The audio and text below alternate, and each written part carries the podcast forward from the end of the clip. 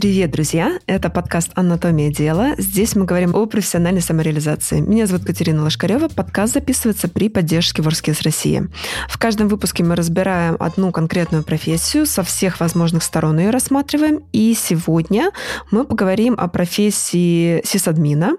Уже в этот момент, если бы Саша был не в Тюмени, где-то рядом, он бы в меня чем-нибудь кинул, потому что, наверное, это не совсем уже корректное название этой профессии, тем не менее. И в гостях у нас Александр Александр Горбачев, золотой медалист первого нацфинала России двух первых открытых чемпионатов Москвы, бронзовый призер чемпионата Европы в компетенции сетевое системное администрирование. Саша, привет. Кать, привет. Слушай, ну все-таки корректно тебя сейчас называть сисадмином? Или этот термин уже немножко устарел? Ну, конечно, он уже устарел, наверное, лет 20 как, потому что технологии меняются, и все-таки немножко другой outline у бизнеса с точки зрения IT сейчас, и поэтому сисадмин это обычно это один человек на всю организацию, в которой не очень много процессов завязано на IT, и, соответственно, сейчас это либо целый IT-отдел обслуживает организации как бы, с точки зрения бизнес-процессов, поэтому мы все-таки уходим от того, что один человек может обслуживать полностью все IT в организации, поэтому, наверное, все-таки более правильным будет назвать инженер, по какому-то направлению, по сетям передачи данных, по корпоративным сервисам, по технологиям виртуализации, ну или по любым другим аспектам технологическим бизнеса. Саша, расскажи, пожалуйста, как ты, в принципе, в эту профессию попал? Да? То есть как так сложилось, почему именно эта профессия, а не какая-то другая? Это была не какая-то одномоментная история. В принципе, там, с ранних лет так получилось, что я тесно общался с различного рода компьютерной техникой. Понятно, что по тем временам это выглядело немножко иначе, чем сейчас. То есть не было, понятно, мобильных телефонов и прочего. Значит, были компьютеры с очень большими мониторами, пузатыми, как их принято называть, ELT. Ну и, значит, соответственно, соответственно, рос интерес. Понятно, что я не мог учиться в этом направлении сначала, потому что это был какой-то совсем прямо ранний возраст. Были на тот момент совершенно потрясающие компьютерные игры. Те, у кого, в общем-то, была какая-то компьютерная техника, они в них сидели и играли. Ну и, соответственно, дальше уже в любом случае ты начинаешь изучать окружение этой системы, начинаешь эту всю историю Ну это что эм, тогда было? Это какие-то Dendy, Nintendo, что-то вот такое? Это все слова, которые я знаю применительно к слову ну, приставки? Ну, как бы, да, это из той же эпохи, эпохи, но все-таки персональный компьютер, он не каждый мог его себе позволить. Соответственно, была возможность всю эту историю разбирать, собирать, смотреть компоненты, как-то что-то выкручивать, не всегда собирать таким образом, чтобы это потом обратно работало.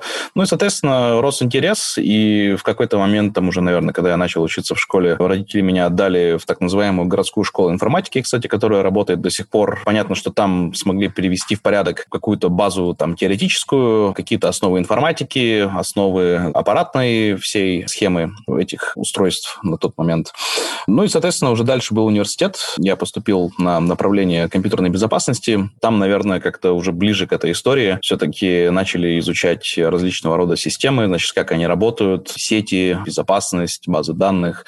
Ну вот, собственно, так и попал. Ну, на самом деле, отправной точкой можно считать, наверное, это какой-то был третий курс, когда у нас начался предмет по сетевым технологиям, пришел преподаватель, значит, и сказал, так, не хватает инженеров в компании, поэтому давайте, значит, граждане, а, будем учиться, кто будет нормально учиться, того возьму к себе на работу, буду платить деньги, все. И поэтому, мотивация как бы, сразу усилилась. Мотивация сразу усилилась, да, моментально. Но я правильно тебя услышала, что если говорить именно про старт, какое-то вовлечение в профессию, то вот этот компонент, связанный с разными техническими штуковинами, интересом к тому, как это вообще все устроено, вот как ты сказал, собрать, разобрать, он является достаточно важным, что, например, если родители наблюдают за своим ребенком и видят, что ему интересно вот во всем таком техническом возиться, собирать, разбирать, то, может быть, это такой сигнальчик, да, в то, что в будущем ребенку, ну, как ты вначале сказал, инженерная профессия в целом или через шаг более узкоспециализированно что-то в сфере IT будет интересно. Можно так сказать? Да, безусловно, но здесь тоже нужно отметить, что по тем временам, то есть это было, наверное, какое-то начало 2000-х, да, когда все еще пока персональные компьютеры были абсолютно далеко не у всех, мобильные телефоны были тоже у единиц, вот это направление, оно, ну, в голове было такое ощущение, что это вот что-то такое, какой-то такой хай-тек, если, а, то есть мне это уже было интересно, а если пойти туда еще и учиться на это направление, то, ну, это все-таки, значит, чего-то будет стоить потом в дальнейшем. Сейчас немножко ситуация, понятно, другая, и компьютеры, скорее всего, есть у всех, все пользуются мобильными телефонами, то есть так или иначе все более или менее являются хотя бы минимально технически грамотными, то есть хотя бы на уровне пользователя. Поэтому здесь, конечно, это чуть-чуть другое ощущение, но в целом концептуально да, то есть если есть интерес, если хочется развиваться в этом направлении, особенно вот в раннем возрасте, то, конечно, этот интерес нужно поощрять. Можешь еще чуть-чуть отметить какие-то поворотные, может быть, моменты в своем профессиональном пути, потому что все-таки это достаточно дистанция не маленькая от просто, скажем так, рядового студента, да, который учится в ВУЗе, осваивает эту профессию, до призера Европы. Какие именно вот поворотные моменты ты можешь отметить, когда ты чувствовал, что ты как-то очень быстро прогрессируешь, да, может быть, ты встретил какого-то, ну, как то отметил, интересного преподавателя, или я знаю, что ты в Штатах также учился, да. Вот что бы ты такими поворотными моментами назвал в своем профессиональном пути? Ну, как я отметил, то есть сначала был запрос на профессионалов, да, которых не хватает. Соответственно, была такая очень условная дана команда учиться. Понятно, что просто учиться ты не покажешь никак этот результат того, что ты просто учишься.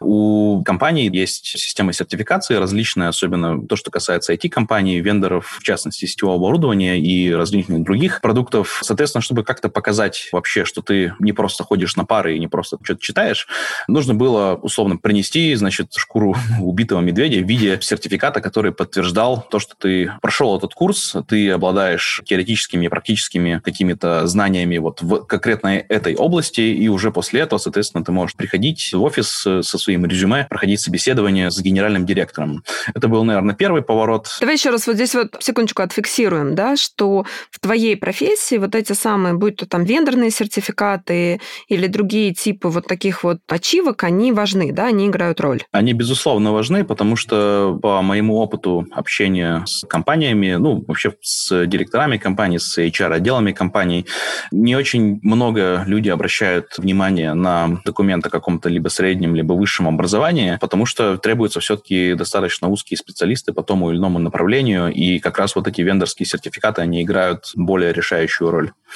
Ну и дальше, соответственно, началась работа в компании, которая занималась IT-интеграцией, IT-аутсорсингом.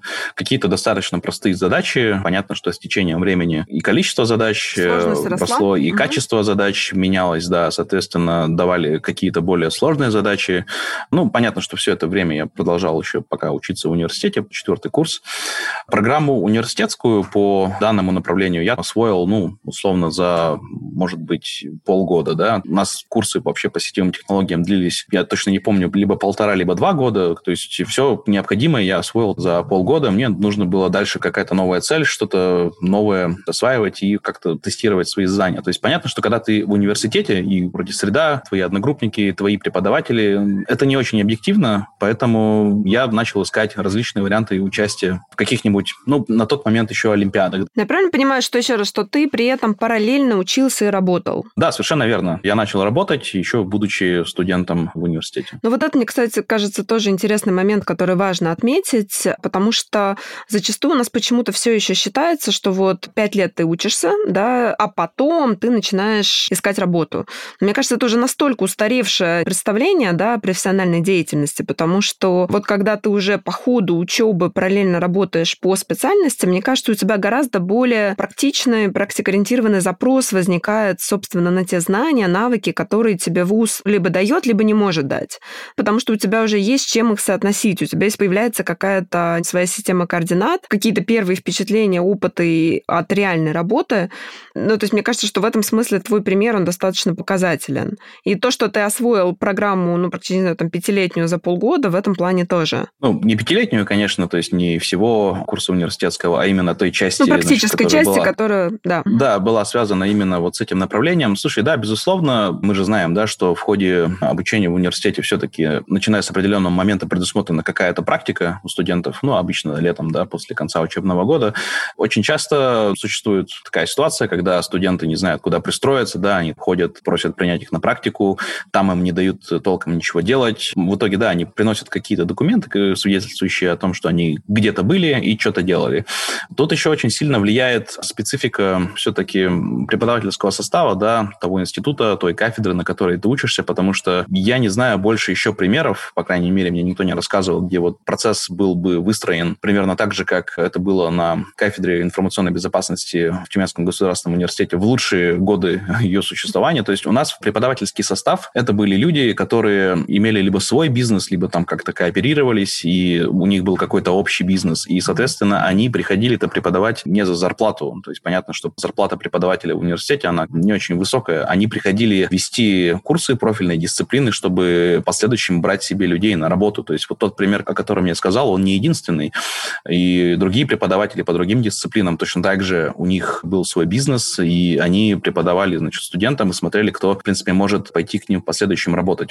То есть у меня не было, наверное, одногруппников, которые, начиная с четвертого курса, не были бы где-то трудоустроены. Угу. Ну, то есть, чтобы тоже вот здесь вот отфиксировать, ребят, когда ищете место для учебы, мне кажется, вот эти два момента, которые ты обозначила, они очень важны. Что первое, ищите практиков.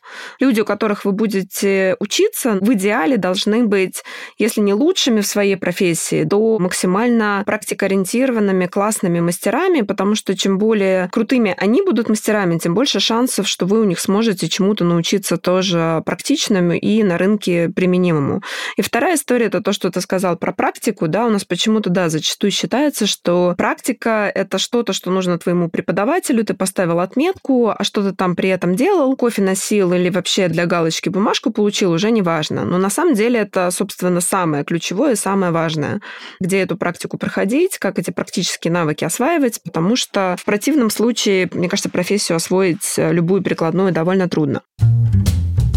Окей, а в какой момент ты почувствовал, что вот классно, ты учишься у классных мастеров, ты учишь что-то новое, параллельно ты работаешь, ты узнаешь что-то новое, ты совершенствуешься, ты начал получать первые вендорные сертификаты. В какой момент ты почувствовал, что ты хочешь в Штаты поехать поучиться? То есть чего тебе не хватало? Этому предшествовало там еще некоторое развитие, вот, значит, до того, как я поехал в Штаты.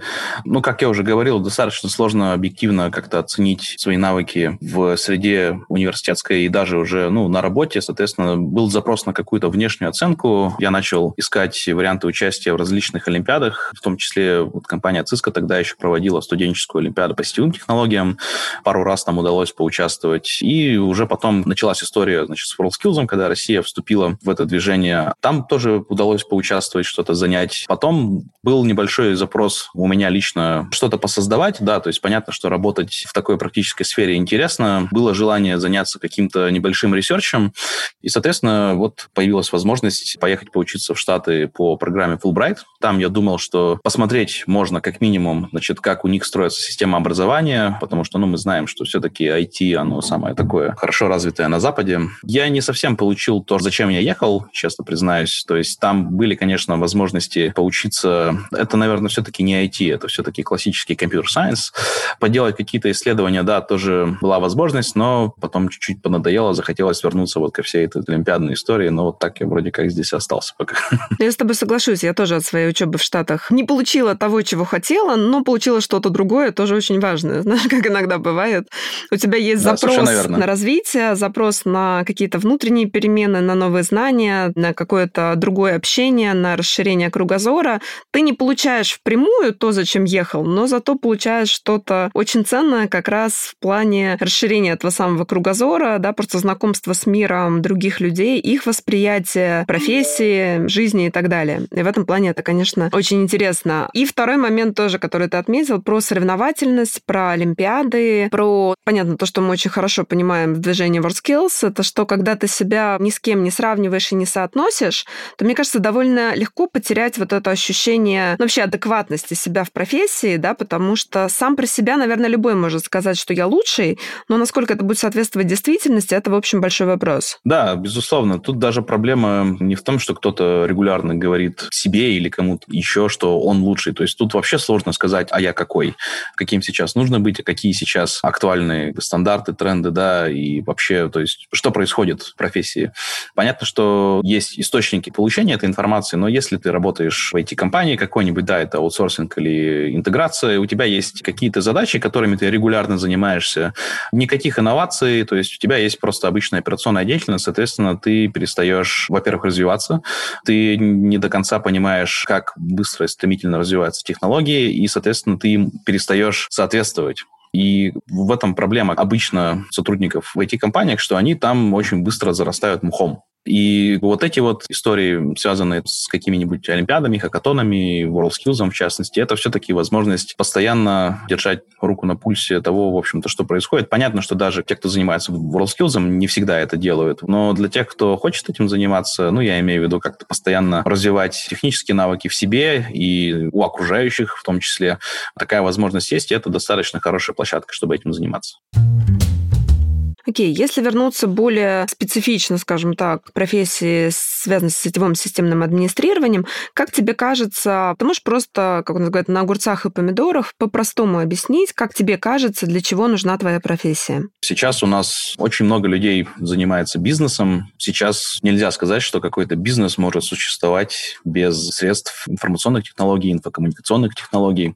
Так или иначе, весь процессинг, продажи, другая какая-нибудь любая коммуникация, она прямо или опосредованно все равно зависит от информационных технологий, каналов связи, каких-то вычислительных мощностей, программного обеспечения. Соответственно, чтобы не сбавлять оборот, да, чтобы заниматься бизнесом и как-то его масштабировать, то есть решать бизнес-задачи, вот все, что лежит под этими бизнес-задачами, вся как бы технологическая часть, она должна работать, она должна работать хорошо, она должна выдерживать нагрузку, которая постоянно растет. Ну и, соответственно, люди, в частности, те, кто занимаются администрированием, инжинирингом, пусконаладкой, аутсорсингом, они как раз-таки помогают этому бизнесу развиваться. Ну, соответственно, они развиваются и в техническом плане вместе с ростом этого бизнеса, работу которого они обеспечивают. Это вин-вин ситуация, когда растет бизнес, и ты как специалист растешь технологически, развиваешься в том, что тебе интересно. А что бы ты назвал таким стержневым законом, если так можно сказать, твоей профессии?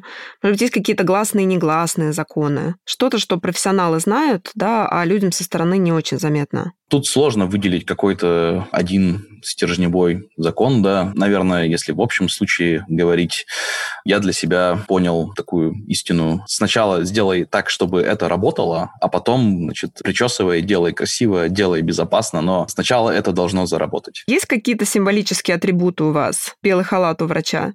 Есть что-то, почему ты сразу узнаешь брата по профессии? Ну, сейчас, наверное, уже нет. То есть, наверное, в умах людей сложился такой стереотип, ну, который был актуален, наверное, еще лет 20 назад, может, 30 назад.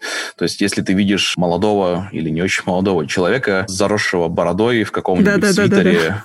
наверняка он занимается администрированием каких-нибудь серверов или сетей с большой вероятностью.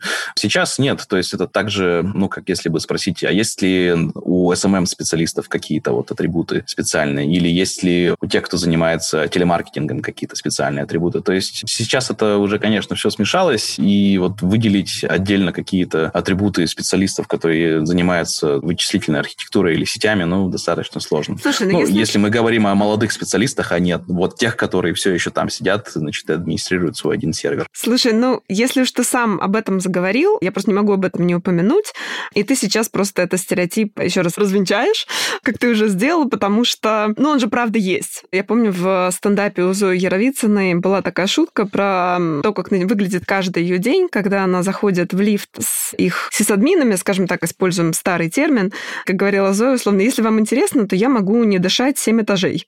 И дальше были все шуточки на тему того, что такое ощущение, что эти ребята просто на могиле матери поклялись никогда не мыться, потому что они прям соблюдают. Хотя на примере этих организаций, где я работала, никогда такого, я бы сказать, не могла, то есть это всегда очень максимально опрятные, приятные, совершенно потрясающие люди, но такой стереотип, он правда есть. Вот он где-то из прошлого, да, у него корни идут? Откуда это вообще вот про вашу профессию такой стереотип появился? Что это правда какие-то такие вот, не знаю, брутальные молодые люди? Конечно, он из прошлого. Наверняка, может быть, редко в каких-то исключительных случаях можно встретить и представителей таких стереотипов и сейчас. Ну, как я это вижу, да, то есть э, эти люди, наверное, когда-то жили в своих серверных помещениях, да, и проводили, в общем-то, все время, может быть, там они ели, там они спали. На самом деле я слышал пару историй даже от своих коллег про товарищей которые администрировали в свое время. Там вот, ну, не настолько, но было что-то похожее, знаешь, принести борщик из дома, поставить на батарею рядом с сервером, пока он к обеду, он как раз согреется. Ну, сейчас-то, конечно, нет. Все, в общем-то, люди приличные, выглядят хорошо. Серверные не живут, если они все-таки специалисты и могут делать все нормально, удаленно, качественно, вовремя. Поэтому я думаю, что это, да, это стереотип из прошлого. А как ты бы сейчас тогда описал, как выглядит твой типовой день?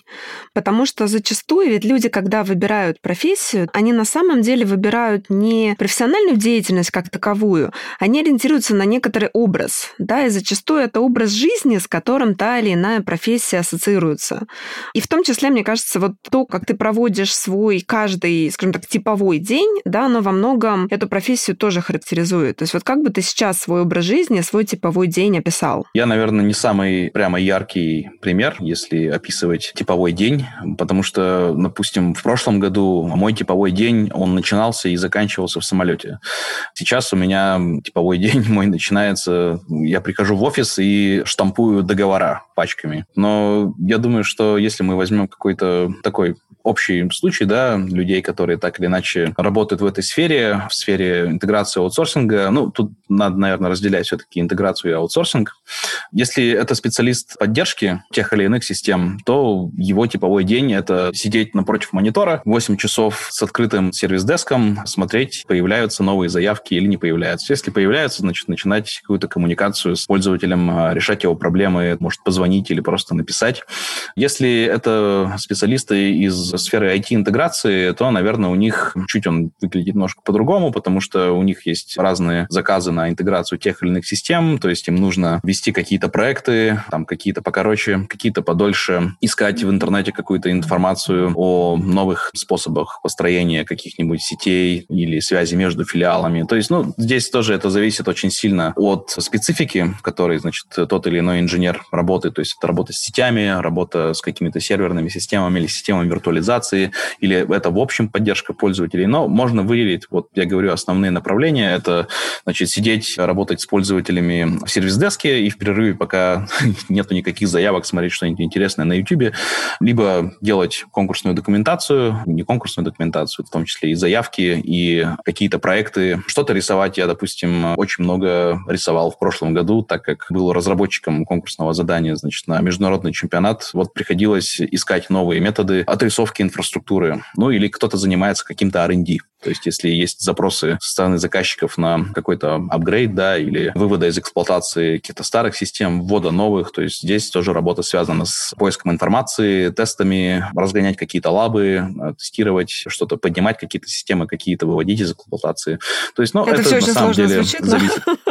Ну, я правильно понимаю, что все-таки в большей мере специалист данного профиля взаимодействует, скажем так, с компьютером, работает с информацией, меньше с людьми напрямую? Или это не совсем корректно? Ну, опять, это зависит, как я вот сказал, если у нас есть специалисты поддержки, то есть им приходится так или иначе коммуницировать с людьми.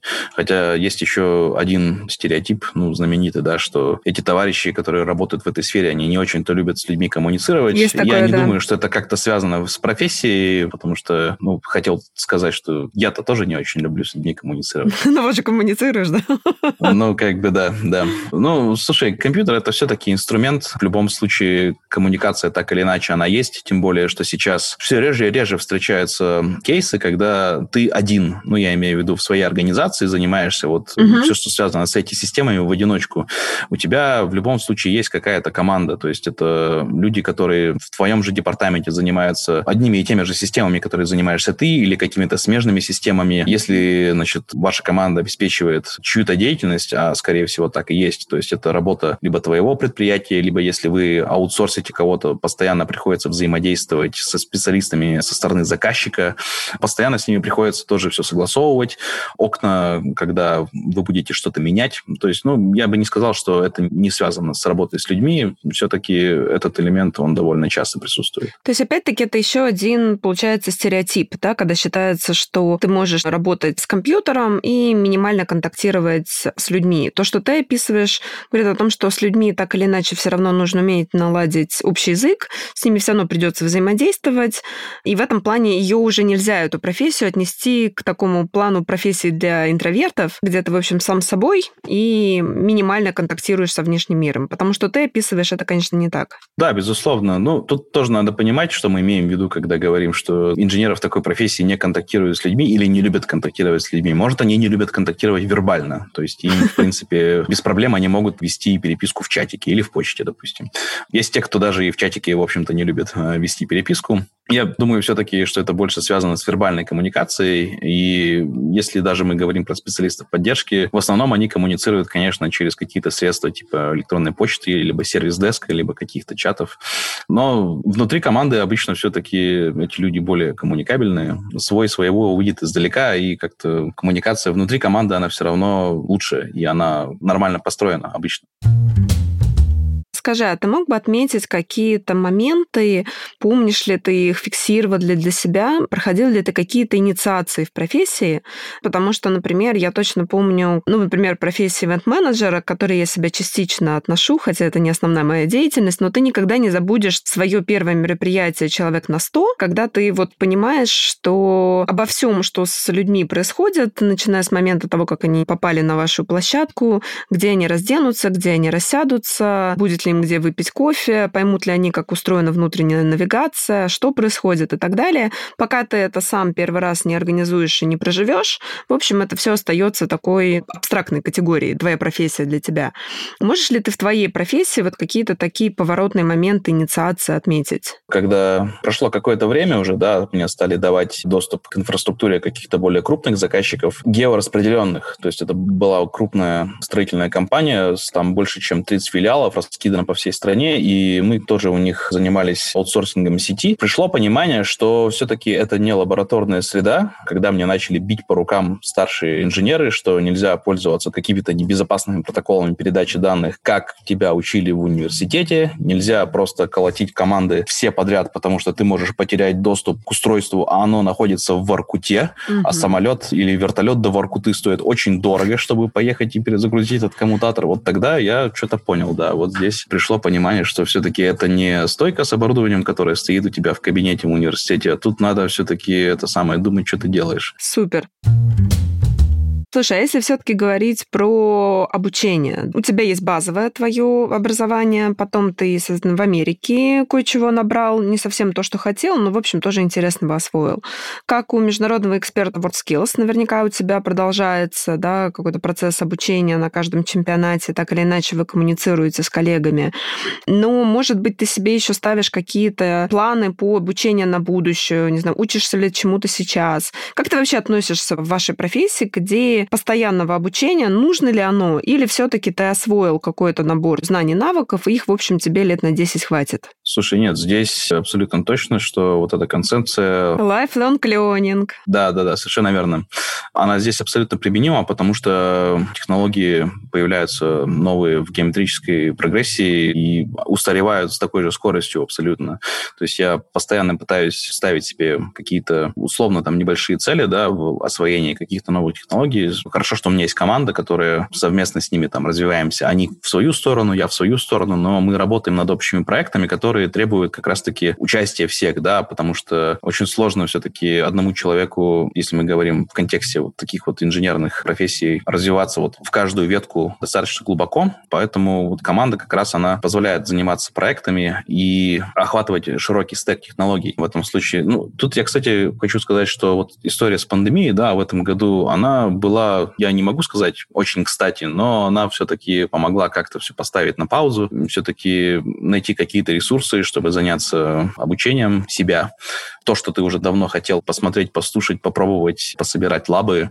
Вот у меня было где-то, наверное, три или четыре месяца, пока там все опять не открыли, у всех, значит, раскассировали гранты, все начали звонить, присылать договора. Но до этого времени, да, и поэтому эта история с обучением, она постоянная. Здесь нельзя останавливаться вообще ни на день. Если бы, например, тебя кто-то спросил, Александр, вы бы посоветовали свою профессию молодому парню или девушке, которая вот сейчас в 16-17 лет думает, чем заняться, посоветовал ли ты бы свою профессию, да, и какие вопросы ты задал этому человеку? что этот человек должен про себя понимать, какими качествами обладать. Или ты однозначно сказал бы, да, ребята, спрос на таких профессионалов, как я, он однозначно только растет. Если вам интересна техника, то вперед. Ну, я, наверное, бы все-таки задал вопрос вообще, чем человек интересуется и как он представляет себя через какой-то промежуток времени. Я понимаю, что это достаточно ну, вот, допустим, я тебе вопрос. отвечаю, что зачем ты интересуешься? Допустим, я говорю, что компьютерами интересуюсь. Нормальный ответ? Или так лет 10 назад можно было сказать? Это вполне нормальный ответ. У меня же точно такая же история была. То есть я просто сидел, играл в компьютер. Вот как-то интерес сам по себе рос.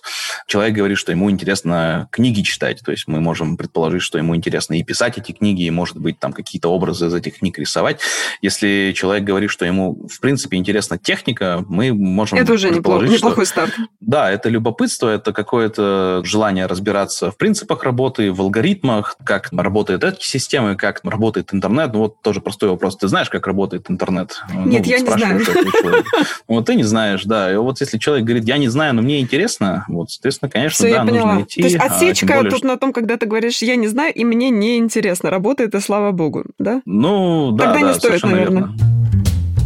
Насколько профессия вообще, по твоему ощущению, имеет такой момент, как барьер на вход, да, то есть насколько сложно в эту профессию попасть, и отдельный вопрос, насколько реально сменить человеку профессию, любую из его текущих, на то, чем занимаешься ты, там, после 20, после 30, после 40, или это что-то, что если ты со школы не освоил, то, в общем, уже без шансов? На самом деле сейчас барьер довольно низкий, потому что если сравнить с той ситуацией, которая была 20-30 лет назад, понятно, что многие люди вообще в глаза не видели, что такое компьютер, да, вообще другие технические блага, которые были у избранных на тот момент. Сейчас порог входа, конечно же, достаточно низкий, потому что и техника дешевая, то есть есть всегда вариант там ее приобрести, если интересно ее разобрать, условно, да, и понять, что там вообще внутри, это, в общем-то, не, не такое дорогое удовольствие. Кроме этого, у нас сейчас есть вообще все ресурсы мира. Вот эта пандемия в этом году, она еще прибавила оборотов к тому, что есть огромное количество ресурсов на любых языках, в любом интернете, с которых можно начать. Если есть какой-то интерес, существует огромное количество, ну, если тут мы говорим про какие-то более специфические направления деятельности, если раньше нужно было иметь у себя в непосредственной близости какой-то набор оборудования, которое стоило на тот момент тоже как крыло от самолета, то сейчас существуют различные системы эмуляции работы с данным оборудованием, которые доступны онлайн и вообще в различных любых вариациях. Поэтому порог входа абсолютно низкий и, в принципе, может войти любой, кто интересуется. Ну, а что касается смены профессии, да, тут тоже нужно понимать, какой все-таки бэкграунд у человека. Если у человека был какой-то технический бэкграунд, то ему, конечно, проще будет в эту профессию войти, неважно, в 20, в 30, в 40 лет. То есть если технический склад ума, да, и какая-то предрасположенность к пониманию работы каких-то алгоритмов или протоколов, это одна история. Если человек с гуманитарным складом ума, ну, тут, конечно, уже другая история. И вход, да, тяжелый даже, как бы, начиная с университета, с 18 лет. Можешь ли ты еще отметить каких-то назвать гуру в своей профессии, какую-то номенклатуру, на кого ты всегда ориентировался, кто служил для тебя эталоном?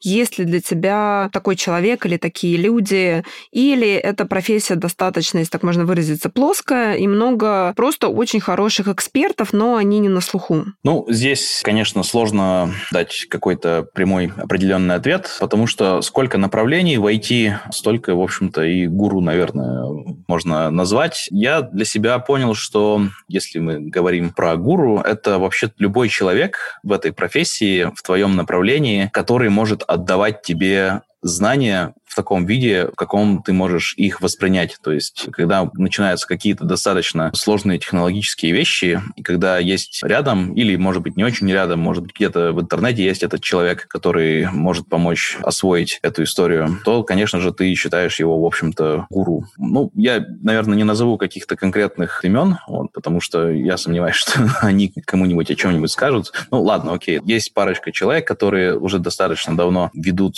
курсы на платформе, который называется CBT Nuggets. В частности, по технологиям сетей передачи данных это Кит Баркер и это Джереми Чара, кажется. Не уверен, что правильно произнес фамилию. Те, кто, значит, интересовался и смотрел, те сразу поймут. Два человека, которые совершенно замечательно умеют объяснять все принципы работы вообще любых IT-технологий. Делают они это, конечно же, на английском языке, как можно догадаться. Да, вот я хотела только об этом спросить. Я правильно понимаю, что английский язык в данной профессии must-have? Да, абсолютно. То есть нету вообще никаких вариантов стать успешным человеком в данной профессии, если нету каких-то базовых навыков английского языка. Соответственно, кстати, тот путь, да, который я прошел еще в университете, именно вот для входа значит, в эту профессию, как раз стал катализатором для нормального изучения английского языка. Потому что на момент, когда я еще учился, и у нас была на тот момент открыта в университете уже сетевая академия ЦИСКа, это сейчас, значит, многие могут посмотреть, что курсы сетевой академии, они доступны на кучу языков, то есть в том числе и на русском. Во время, когда я учился, и когда я осваивал эту историю, все курсы были исключительно на английском, документация была исключительно на английском, поэтому как бы делай, что хочешь, читай с переводчиком, без переводчика, в общем, понимай, что там написано. Вот. Или как бы все. То же самое касается и видеолекций. На тот момент они были высокого качества, видеолекции были доступны только на английском языке. Поэтому приходилось слушать медленно, ставить на паузу, лезть в переводчик. Но потом ты знаешь, что да. со временем это приходит. Вот, и все, и ты начинаешь прекрасно это все понимать, читать, говорить еще как бы не умеешь, но это тоже потом приходит с опытом. Вначале это все не просто. Мне кажется, изначально единственным источником знаний, чей английский я могла разобрать нормально, это был сериал «Друзья», потому что абсолютно все более сложное казалось мне крайне трудным к восприятию. Мне приходилось, да, каждые три секунды какие-то профессиональные лекции ставить на паузу, переводить. Вот сериал «Друзья» мне заходил нормально. Но со временем по чуть-чуть, по чуть-чуть нарабатываешь вокабуляр, да, и уже как-то какую-то более профессиональную информацию, там те же самые подкасты, видеокурсы, уже по своей профессиональной деятельности тоже начинаешь воспринимать нормально, на паузу ставишь все реже, да, в общем, все это приходит. Какую бы ты обозначил зарплатную вилку сейчас на рынке для этой профессии? Ну, слушай, для сисадминов я бы, конечно, бы обозначил зарплатную вилку в 20 тысяч рублей. Потому что все-таки, когда значит, говорят сисадмин, у меня сразу картина, что это какой-нибудь ларек, где стоит, значит, один компьютер с 1 подключенный проводом к интернету, и, в общем-то, с ним, в общем, не надо ничего делать, надо просто следить, что он вообще подает какие-то признаки жизни. Это то, что касается сисадминов. То, что касается все-таки инженеров, инженеров, которые работают по различным направлениям в сфере сетей передачи данных, систем виртуализации, хранения, тоже ну, в разных направлениях и аутсорсинга, и интеграции. Там, конечно, зарплата зависит, ну, понятно, что она зависит от опыта. Я думаю, что на входе можно получить, опять, такие зависит от региона. Мне сложно говорить про Москву, потому что я не очень часто интересовался ценами в Москве, но если в целом по регионам, да, я живу в Тюмени и видел политику ценовую вот в то время, когда я работал в интеграторе, можно было на входе получать от 40 тысяч. Со временем, когда ты показываешь, что ты умеешь работать и хочешь работать, я думаю, что можно дотянуть и тысяч до 80. Ну, по тем временам это был еще 2013 и 2014 год. Это было прям был. неплохо. Доллар по 35 рублей был. То есть у меня там зарплата на тот момент была, ну, там, наверное, полторы-две тысячи долларов тогда. Для начинающего Все, специалиста прям хорошо. Надо отметить, что это еще при том, что ты пока учишься, то есть у тебя есть возможность уже зарабатывать неплохо неплохо при учебе в университете. Понятно, что когда ты очень опытный специалист и тебя начинают хантить, там уже цифры другие, да, там уже можно и 100 тысяч просить, там и 150. Ну, если мы говорим про Москву, наверное, даже, может, еще чуть подороже. Тут важно понимать иерархию, да, специалистов. Все-таки есть, значит, товарищи, которые занимаются поддержкой рабочих мест, так называемый ПРМ. Есть сфера интеграции и аутсорсинга, которая работает, ну, обычно с большим количеством крупных заказчиков, и там ценники могут варьироваться от количества и качества проектов или количества компаний, которых вы аутсорсите, то есть... Эм, ну, грубо, там, Саш. Ну, 1080, наверное. По регионам 1080, в Москве, наверное, чуть побольше. Если ты архитектор, и ты уже занимаешься именно проектированием информационных систем, IT-систем, то я думаю, что там уже зарплату можно даже по регионам оценивать за 150 тысяч туда, в ту сторону, вверх. Если ты профессионал, ты можешь уже оказывать услуги IT-консалтинга, то предела нет. Лимитов нет никаких. Можешь зарабатывать 5 миллионов в год принципе. Ну, то есть ты можешь брать все более сложные заказы, собирать команды. Да, да, да, совершенно верно. Когда у заказчиков есть очень индивидуальные запросы, что им нужно спроектировать систему, значит, вот на таких платформах или подобрать платформу или, может быть, нужно разработать учебный курс по этой платформе. Вот, в частности, к нам обратились, к нашей команде, товарищи из одного учебного центра, у которого есть заказчик, одна госкорпорация, которая заставляет перейти, значит, на другую систему виртуализации виртуализации, курсов по ней нету, а, значит, и вот, соответственно, допустим, есть запрос на то, чтобы эту систему погонять в тестах, посмотреть, поразворачивать, составить по ней курс учебный с лабораторными работами, с лекциями, со всеми делами и провести, значит, эти курсы для их заказчика, то есть для госкорпорации. Тут уже видишь немножко другой объем, немножко другое качество задач, но это все еще как бы вот э, ну, сфера, оплата, соответственно. так или иначе, угу. системной интеграции, администрирования, если угодно, а, все, что связано с IT-технологиями. А расскажи, пожалуйста, исходя из тех трендов, которые сейчас происходят, куда все движется? То есть как профессия меняется и какой она, скорее всего, будет лет через 10-15? Профессия меняется достаточно быстро. Это связано в первую очередь с развитием самих технологий и уже во вторую очередь, хотя тут еще, конечно, можно поспорить с интеграцией IT как непосредственно в самой технологической всей истории, в непосредственно бизнес-процессы организации. То есть сейчас уже нельзя сказать, что компания, которая успешная на рынке, она не является IT-компанией. Чем больше интеграция IT бизнес-процессы компании, тем больше происходит автоматизация бизнес-процессов. Это же IT – это про автоматизацию бизнес-процессов в первую очередь. И, соответственно, ну, сейчас это все двигается в сторону увеличения градуса этой автоматизации и уже выходит за рамки того привычного нам IT с каким-то очень маленьким IT-отделом, маленькой IT-командой. И, конечно же, более развитый бизнес старается отказываться от капитальных расходов с точки зрения покупки оборудования, содержания всей IT-инфраструктуры у себя. И, конечно же, пытается как-то трансформировать это в расходы операционные и размещать свои бизнес-процессы, автоматизированные достаточным образом, на платформах э, публичных облачных провайдеров, если это возможно. То есть мы все движемся опять в облако. Спасибо тебе огромное. Это был очень интересный разговор. И я надеюсь, что он будет способствовать тому, чтобы стереотипов о вашей профессии становилось как можно меньше. Спасибо тебе огромное. Тебе спасибо. Всегда рад помочь. Пока-пока.